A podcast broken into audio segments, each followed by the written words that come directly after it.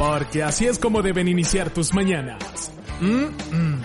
Nada de pausas. Mejor, dale play Miami con Lucía Tovar y Fran Carreño. Dale play Miami por BDM Radio. Contenido global para rediseñar tu mente. Y continuamos en Dale Play Miami, esta vez eh, con nuestra sección SOS. Tengo un adolescente en casa que lleva eh, Sánchez, que está aquí con nosotros. Y vamos a ir conversando con ella en esta, en esta media hora, pues un tema que ah, por lo menos a mí me tocó. A mí me tocó en mi momento eh, y tiene que ver con los adolescentes de padres divorciados. Lidven. Y te digo que a mí me tocó aún cuando yo de mi hija se quedó en Venezuela cuando estaba de 8 o 9 años em, y yo me separé de su mamá, me divorcié de su mamá. Em, me tocó manejar esa adolescencia un poco a distancia, sin embargo, la mamá, eh, bueno, el orgullo que tenía, que tenía su mamá no, no dejaba consultarme, no le dejaba consultarme ciertas y determinadas cosas. Ella solamente me llamaba o me consultaba cosas nada más cuando eh, la aguja marcaba rojo. Cuando la aguja marcaba rojo era que, mira, tú sabes que está pasando esto y está pasando aquello. Y, siento que los padres de alguna manera somos muy torpes eh, manejando esa los, los, padres divorciados somos muy torpes manejando la relación con los hijos porque bueno con el eh, primero o los usamos como instrumentos para hacer daño para agredir o, eh, bueno, queremos resarcir esa falta presencial que tenemos con los hijos, entonces queremos darle de todo y queremos consentirlos y queremos tal, inclusive cuando tenemos nuevas parejas, eh, hasta los ponemos por encima de las nuevas parejas y todo eso.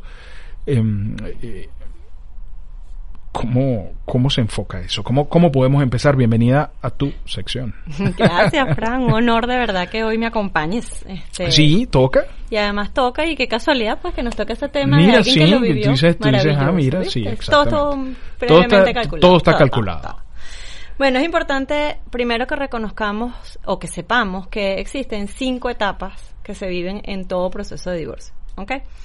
La primera parte o la primera fase es la fase de negociación o la fase de, perdón, de, de negación y de aislamiento. ¿Qué pasa? Es la fase donde ya como pareja nos empezamos a dar cuenta como que, bueno, esto no está funcionando, pero sí. Vamos entonces a ver si hay alguna manera que yo pueda buscar esto para que se, si funciona bien, si no es una situación que nos está llegando que la decisión sea tomada de manera inmediata. Esa es la parte de no me abraces que me da calor. Exacto, pero todavía quiero que me abraces, pues de vez en cuando. Después viene una fase que es como la fase de la ira, que es cuando ya efectivamente empieza a ver ese, ese tema de cómo yo manejo esta rabia que tengo porque estoy, estoy clara que no es la persona con la que quiero estar, pero además tengo unos hijos. Y esa rabia me genera a mí que yo pueda hacer que yo me nuble y yo vea solo mi proceso. O sea, no me importa cómo le estoy afectando a los demás y yo vivo de mal humor, yo vivo amargada, yo vivo pegando gritos o yo como hombre vivo amargado, no quiero llegar a mi casa, no quiero estar y me olvido de alguna manera de que existen otras personas siempre y cuando obviamente estamos hablando de que tenemos hijos este, y particularmente adolescentes, ¿ok? En nuestra vida. La tercera fase es la fase de negociación. Bueno, no, esto puede ser que no esté pasando, la rabia no. Vamos a buscar unos espacios a ver si nos vamos a un viajecito. O vamos a tener como más momentos de privacidad.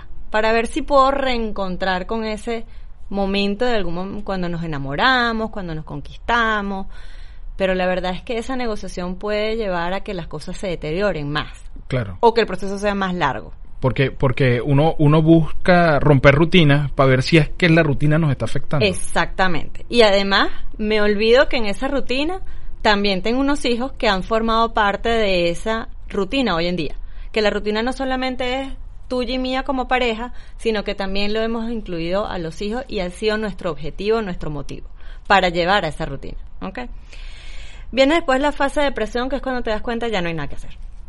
La depresión es entonces cuando entro en el proceso de darme cuenta que ya no está al lado en la cama, de que entonces yo soy la que me siento frustrado o yo como hombre me siento frustrado y donde además me doy cuenta que cuando me despierte ya no va a ser la misma rutina a la cual decía que era la culpa.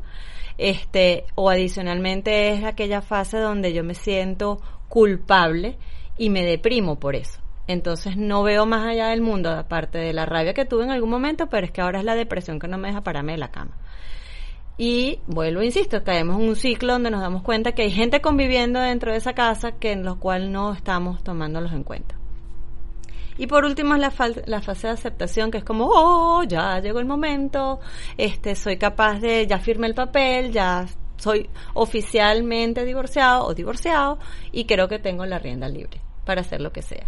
Esa puede ser una opción o puede ser la otra, que basada en la teoría, en la fase que no superé de depresión, que me quedo pegada en que yo no voy a poder más nunca rehacer mi vida, cómo voy a hablar de esto con mis hijos, cómo voy a meter, o las mujeres decimos, yo no quiero unas pantuflas más nunca debajo de mi cama. Y el hombre dice, este es mi momento y yo voy a hacer lo que a mí me dé la gana. y porque ya no tengo muchachos, ya no tengo que estarle rendiendo cuentas a nadie, ya no tengo... Y de repente cuando te das cuenta, a los 3, 4 meses, tú dices, perro, cuando llego a la casa estoy como solo. Me hace falta, aunque sea los gritos. Me hace falta los muchachos peleando. Me hace falta ese caos. Me hace falta el sentirme útil o el sentirme inútilmente feliz viendo televisión con el control, pero rodeado de ruidos. Entonces, ahí es donde tenemos que tener, y por eso es importante reconstruir este, este programa basándonos en que existen esas fases, ¿ok?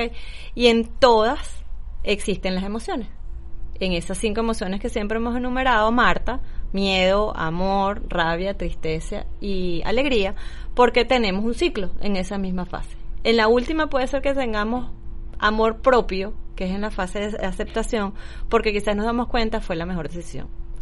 O nos cae la locha de que quizás fue la peor decisión o la lleve de la mejor, peor manera sin contar la, cuando aparecen nuevas parejas en ambos casos, o sea, el que se fue y el que, en la que se queda, o viceversa, la que se fue y el que se queda, eh, aparecen nuevas, nuevas, nuevos actores dentro de la trama. Entonces están las exparejas, están los hijos y están las nuevas parejas. Y entonces ahí, em, ahí empieza Cristo a padecer, porque ya tú empiezas, bueno, ya va, entonces voy, este fin de semana que no me toca con los niños, voy a hacer un viaje de no sé cuánto. Y el fin de semana que me toca con los niños, entonces no estoy con mi pareja actual, sino que tal mientras se va dando, si es la pareja definitiva, porque esa es otra, es el acoplamiento, eh, eh, es el acoplamiento ¿no? Se amalgama la relación y entonces ya formamos parte todos. Sí, pero aquí quiero rescatar algo bien importante. Fran, hay como dos, dos etapas. Cuando tenemos que somos divorciados pero tenemos ni hijos hasta los 11 años, que de alguna manera ahí podemos todavía llevarlos con nosotros. Y si esa fase es mía sola o con alguien que yo estoy experimentando una nueva salida o un nuevo conocer, un nuevo darme la oportunidad, este, bueno, lo, lo incorporo en esa dinámica, ¿sí? Pero ¿qué pasa cuando ya tienen 14 y 15 años y que se sienten dueños de sus vidas y que además tengo la posibilidad de darte los criterios de los cuales te puedo decir por qué no estoy de acuerdo con que esa pareja forme parte de nuestra vida, de nuestro entorno, o vienen los celos. Entonces, hay como dos momentos, y esos son dos momentos bien importantes en relación a ese proceso de divorcio. A los 11 años, hasta los 7 años, nosotros generamos todo lo que son las primeras etapas fundamentales de principios, de conectividad, de autoestima, de el, establecer bases sólidas de relación. Hasta los 7 años. Hasta los 7 años. Los 7 años son los, los años más importantes en la vida de un niño, desde el punto de vista de valores, de relaciones y de seguridad. Este, ¿Qué pasa si sucede eso durante, el, los divorcios sucede durante esas etapas? Bueno, tenemos que primero hacerle saber que las cosas pasan porque siempre tienen que ser para bien. Porque a veces decimos, y eso es una de las partes de las cosas que, que nosotros como padres a veces nos, nos negamos a decir, es que yo estoy aguantando por el muchachito porque está muy chiquito. Eso es terrible, ¿no?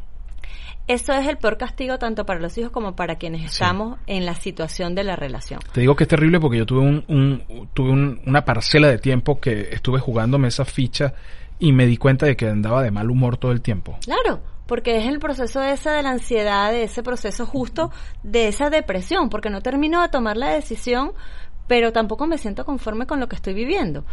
Y adicionalmente voy más allá. ¿Qué le estoy enseñando como patrón a mis hijos? Tú tienes que aguantar. Tú tienes que aguantar por otro. No. O sea, tenemos que enseñarles desde muy pequeños que si yo me mantengo en una relación es porque yo me siento bien, porque yo estoy feliz. Pero si me divorcio es porque definitivamente no me convenía. Y no me convenía ni siquiera porque tú existías. Bien interesante, bien interesante. Esto es SOS. Eh, tengo un adolescente en casa y estamos hablando del divorcio y los adolescentes. Hay momentos donde los adolescentes también manipulan, manipulan y saben que tienen el control dentro de, de, esa situación que se está presentando, que es una situación irregular.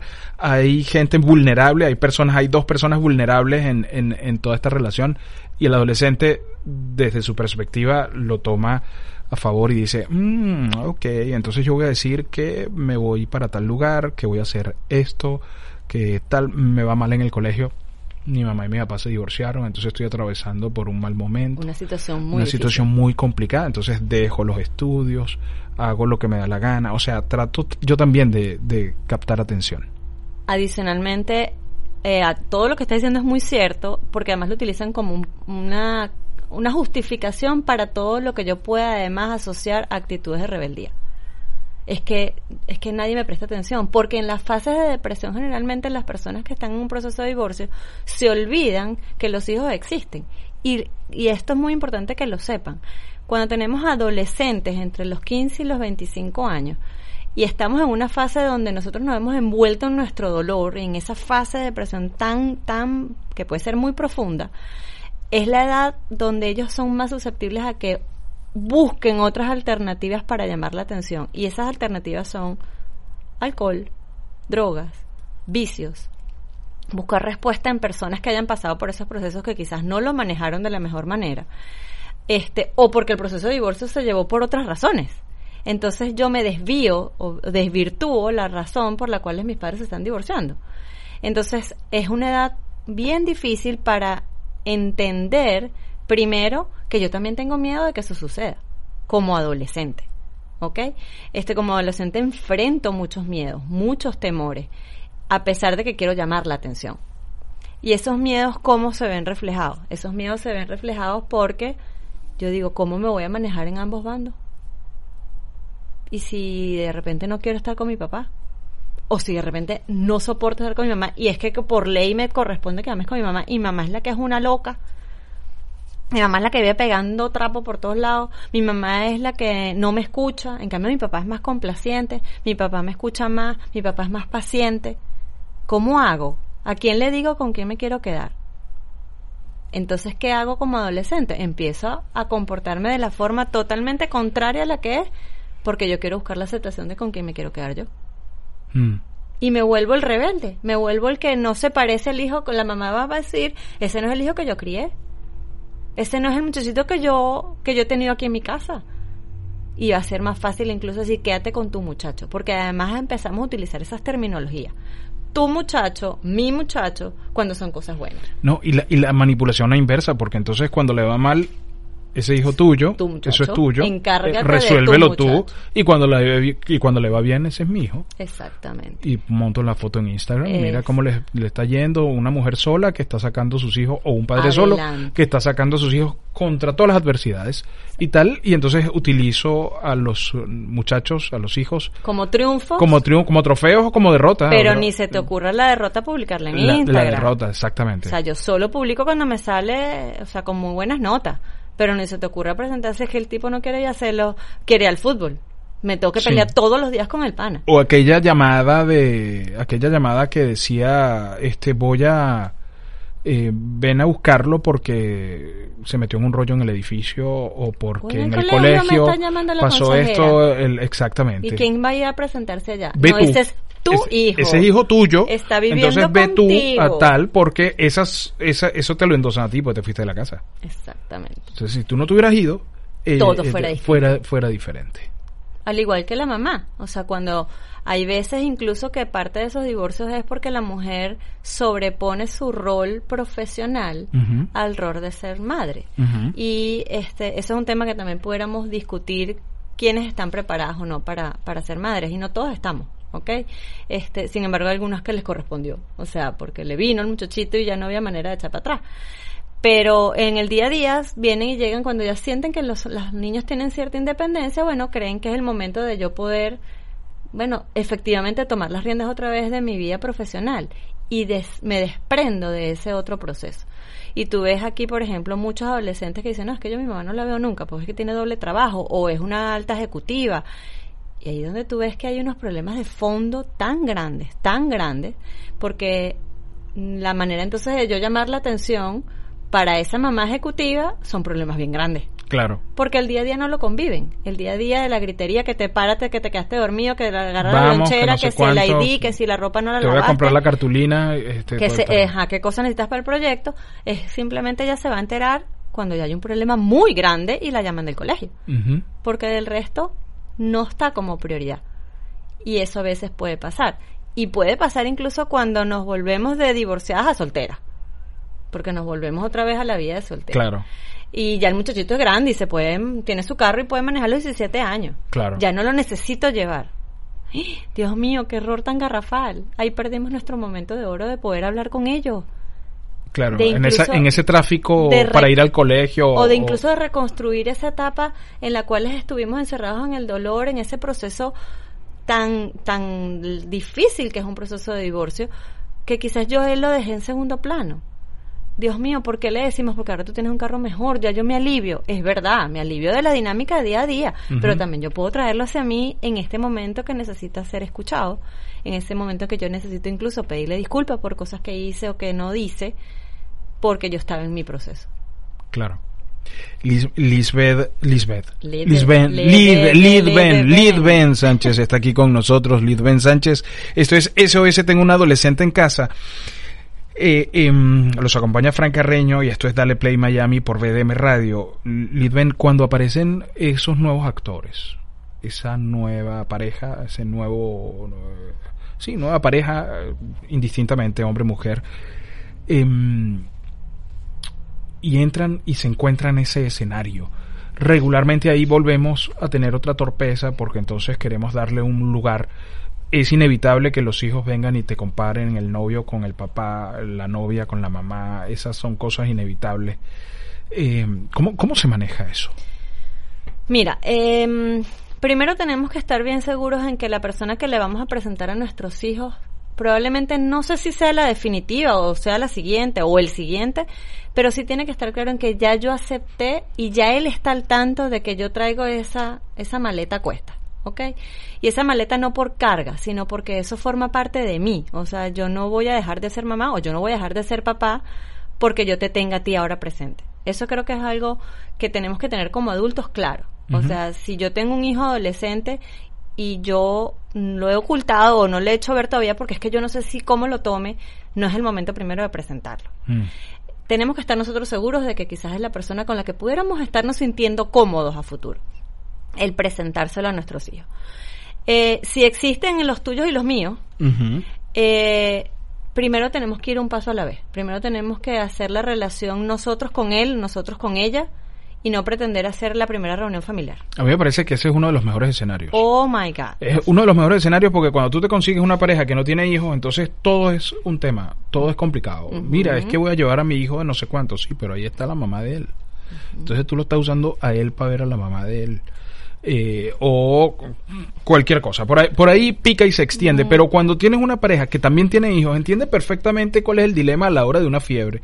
O eh, sabe lo que significa el hecho de llevar al niño a una, o al joven a una fiesta y esperarlo hasta la una de la mañana que salga. ¿Sabes? O sea, no, no necesariamente. O ir a las actividades del colegio. O ir al fútbol, o, ir al, a las actividades deportivas el sábado, cuando a lo mejor hay una, un asado, una parrilla en tal lugar, en la familia de ella, y entonces tú dices, pero es el momento, o sea, tengo que compartir con mi hijo y entonces ahí se empiezan a complicar las cosas, pero cuando esa pareja que tú tienes también tiene hijos, entiende perfectamente y te dice, no, no, anda y cuando termine si quieres tráetelo y, y compartimos entonces. Pero Fran, ahí, ahí recojo algo, porque no solamente es cuando tengan hijos, sino, como por eso decía, tenemos que estar muy seguros de que quien, con quien estemos, sin importar si tiene o no, nos va a, a, respetar y nos va a aceptar con esa maleta que tenemos, o sea, con nuestros hijos.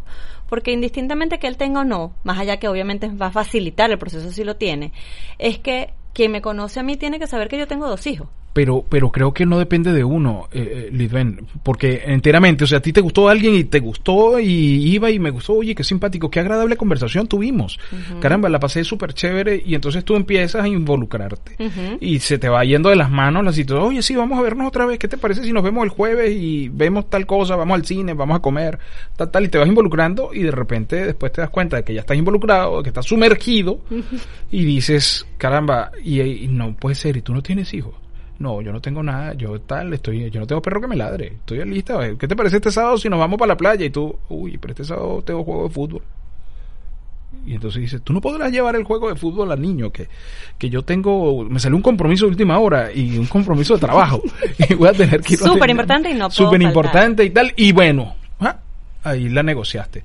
Pero ya las próximas veces ya no va a haber compromisos súper importantes, sobre todo cuando la mamá de tus hijos se dé cuenta de que tú, los compromisos súper importantes tienen talla y apellido. B de sostén. Exacto. Entonces, me da mucha risa porque esta conversación se ve obviamente desde el enfoque de papá. Claro. Pero de mamá cuando decimos, bueno, sí, yo tengo que cargar con esto porque esta es mi responsabilidad y me corresponden a mí, pero entonces cuando me sale el muchacho con el que quiero salir, que el tipo no tiene muchacho, pero es que la negociación yo no la tengo porque es que mi ex marido no vive aquí en este país.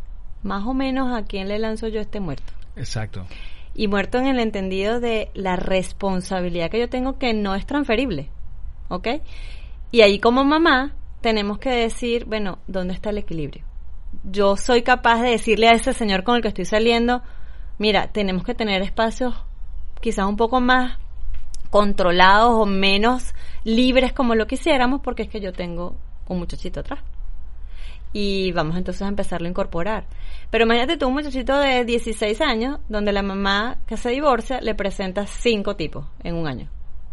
Porque es que, bueno, salió dos veces a comer y, bueno, le pareció agradable la conversa y ya quiero que lo vea como que es que es la persona con quien estoy saliendo para que no sepa que yo estoy la en figura Paterna, la, figura, paterna. la autoridad de hombre que necesito al lado. Oh my God. O sea, no va a haber posibilidad de que ese niño sienta que esta es la persona indicada. Y entonces pasamos por uno, pasamos por otro, pasamos por este.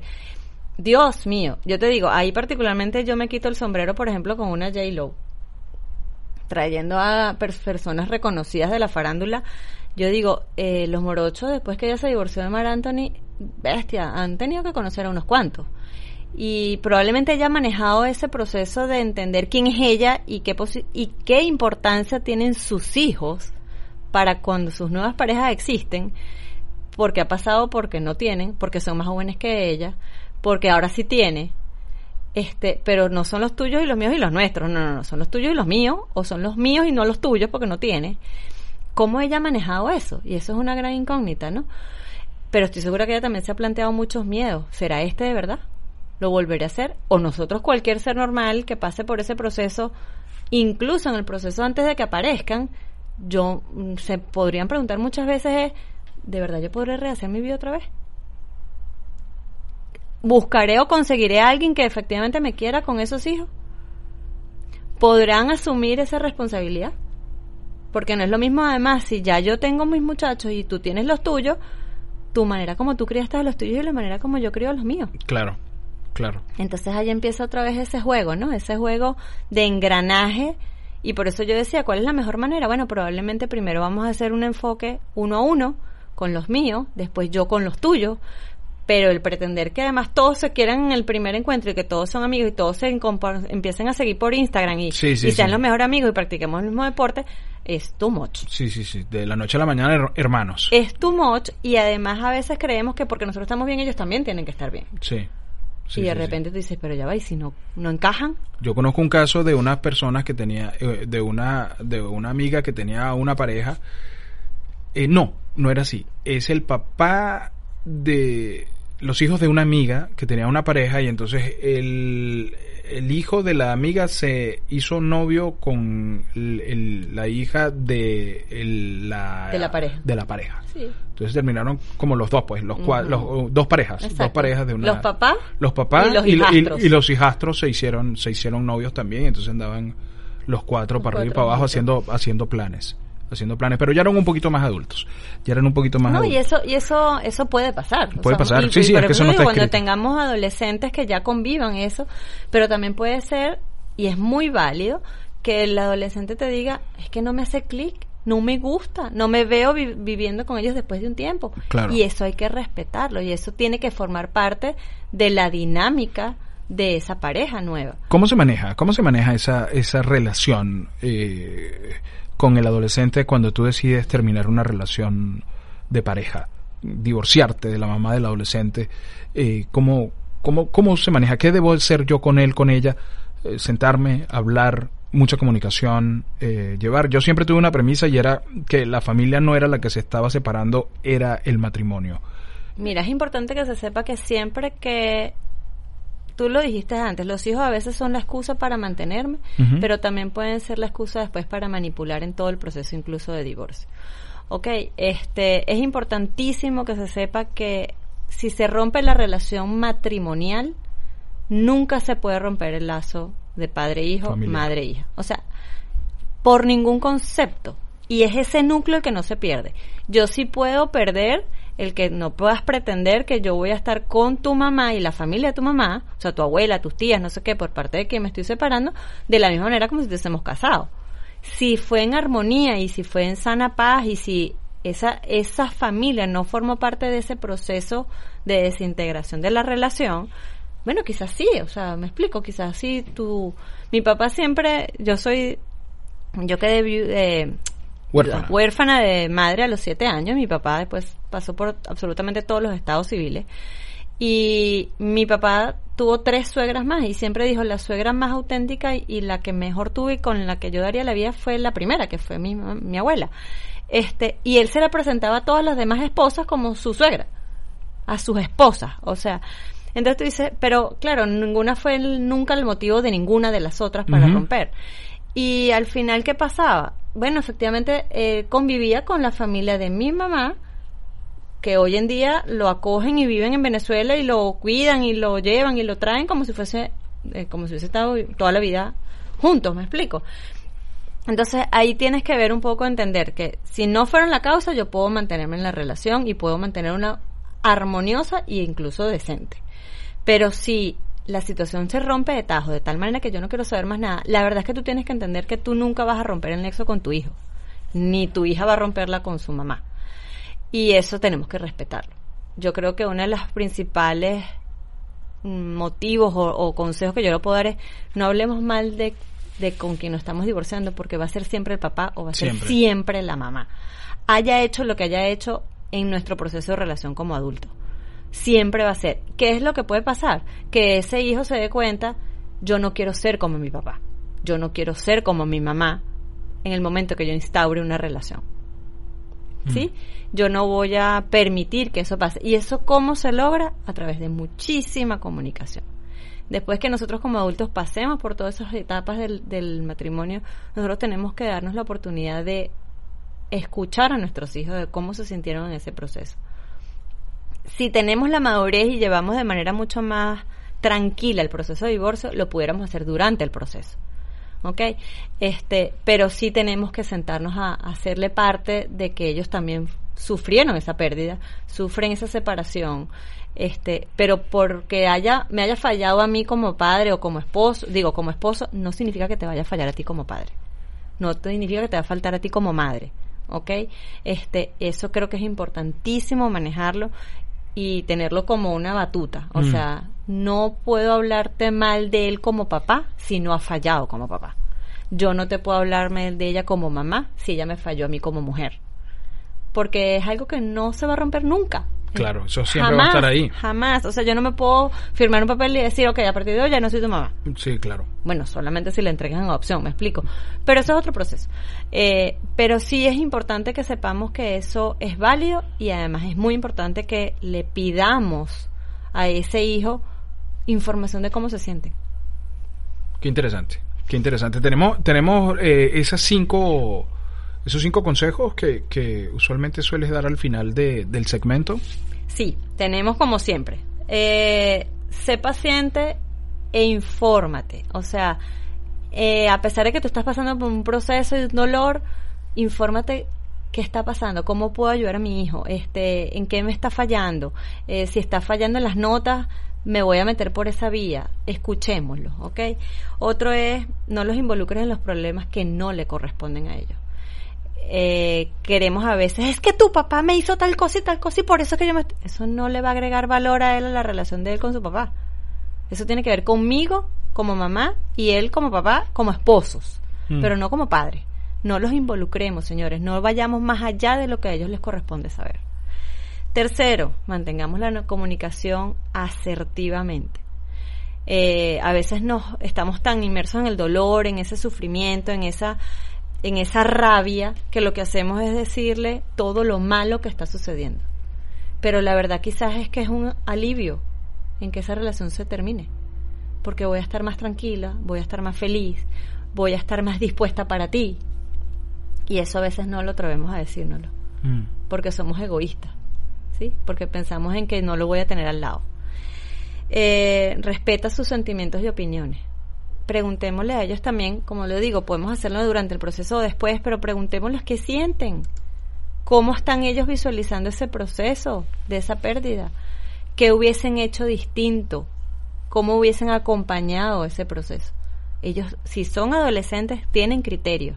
Están viendo muchas otras cosas que quizás nosotros no estamos viendo porque estamos inmersos en nuestro caracol, en nuestro proceso de dolor, y capaz ellos lo están viendo de otra forma, incluso a veces hasta más sencilla. Mm. ¿Okay? Y por último, generemos espacios de calidad. Es el gran momento de generar procesos de calidad y no de cantidad, sobre todo si ya yo no soy el que voy a estar dentro de la casa conviviendo. Entonces, queremos llevarnos al fin de semana al muchacho, pero lo encerramos en la casa. Y estamos trabajando. Y no le prestamos atención. ¿Qué va a pasar el día de mañana? Yo no quiero estar más con mi papá o con mi mamá. Si lo único que cuando me hace llevarme es estar en la computadora, ni es que no solemos ni comer un helado.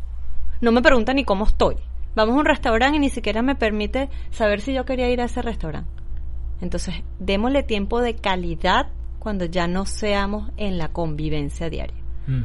Generemos espacio, señores no nos podemos disociar de nuestros hijos porque nos hayamos ido de la casa. Al contrario, cuando los tengamos porque no estamos en el día a día, o sea, hagamos de ese momento nuestro momento de oro. Creo que eso es lo más importante. Qué interesante, qué interesante, Litven. Este, bueno, se nos acabó el tiempo. Nos hemos pasado inclusive un, un tanto, pero no importa porque el tema valió la pena. Gracias. Eh, em, nosotros nos toca escucharnos el próximo miércoles. Así es, así estaremos como siempre. A las 8 de la mañana con Litven eh, Sánchez en SOS Tengo un adolescente en casa con otro de estos interesantes temas que estamos tocando y, me resultó muy satisfactorio el hecho de encontrar personas que escuchan la sección y que de todo lo que las está ayudando y todo lo, que estamos aportando. Así es. Muchísimas gracias, Fran. Un placer. Nos escuchamos la próxima semana. Esto es Dale Play Miami y mm, manténganse conectados con la programación de BDM Radio si usted nos está escuchando por la radio y si no, atento a los podcasts que están saliendo en todas las plataformas, en las principales plataformas de este modelo eh, que existen en el mercado. Cuídense mucho. Feliz día. Porque así es como deben iniciar tus mañanas. Mm, mm. Nada de pausas. Mejor, dale play Miami con Lucía Tovar y Fran Carreño. Dale play Miami por BDM Radio. Contenido global para rediseñar tu mente.